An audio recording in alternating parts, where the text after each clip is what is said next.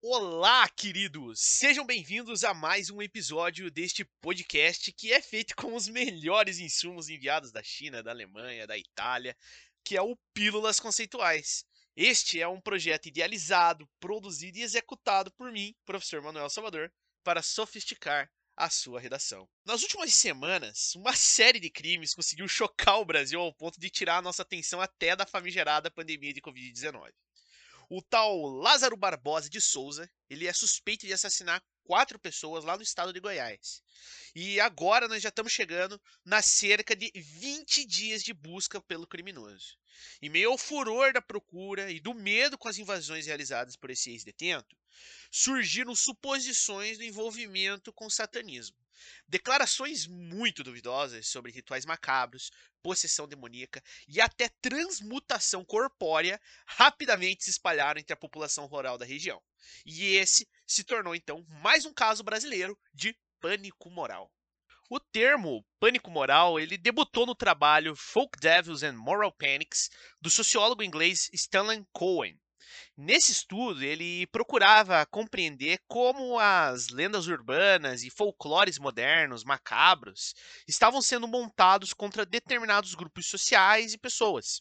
Quem eram esses indivíduos que tinham interesse de produzir, disseminar e inflar esses enredos com finalidade persecutória? Cohen destacou que o pânico moral costuma se instaurar quando um costume, um evento, uma pessoa ou até um grupo de pessoas acaba definido como uma ameaça aos valores e interesses sociais do status quo. Quando essa ameaça surge, aqueles que nutrem medo ou que deliberadamente pretendem criar então esse pânico, os chamados empreendedores morais, passam a divulgar através da mídia de massa diversas historietas para suscitar perseguição, segregação e difamação contra os então chamados demônios folclóricos. Pânico moral pode surgir acompanhado do valor sobrenatural, como também não. Inclusive, eu pretendo no futuro, time, produzir um episódio sobre pânico satânico, que é um desdobramento do pânico moral. É preciso ficar claro que o pânico moral pode ser construído no entorno de coisas imateriais, como ideias. O maior exemplo é o perigo do comunismo.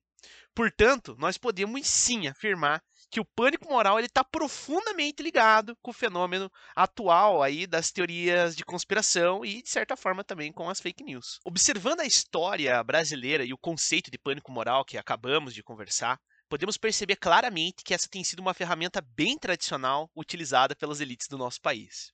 Por diversas vezes houve uma intencional fabulação no entorno de grupos e eventos com a finalidade de demonizar os mesmos. Em outras, a própria população foi quem produziu autenticamente esses demônios folclóricos e iniciou uma insana perseguição. O caso do menino Evandro e as bruxas de Guaratuba e o chip da besta na vacina da Covid são claros exemplos. O pânico moral, visto sua essência muito coletiva, permite facilmente que surja espaço para a já comentada banalização do mal, que foi tema do nosso último episódio, e se você não viu ainda, dá uma olhada que você vai entender esse link. O conceito de pânico moral, então, time, ele pode ser utilizado para construir um sólido respaldo teórico para sua argumentação, em redações com temáticas acerca de políticas persecutórias, neonazismo, preconceito religioso, violência nas comunidades, fake news, guerra ao terror, polarização política e pandemia de Covid-19. Agora só me resta te convidar a produzir uma boa redação e até um ensaio aí colocando em uso o termo pânico moral de uma maneira bem aplicada. Este foi mais um Pílula Conceitual. Eu espero que vocês tenham gostado desse novo conceito que eu tenho apresentado.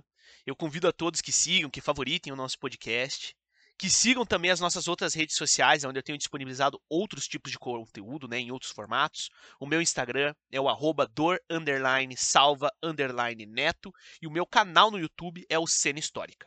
Eu agradeço imensamente a atenção de todos vocês e desejo para todos nós bons estudos.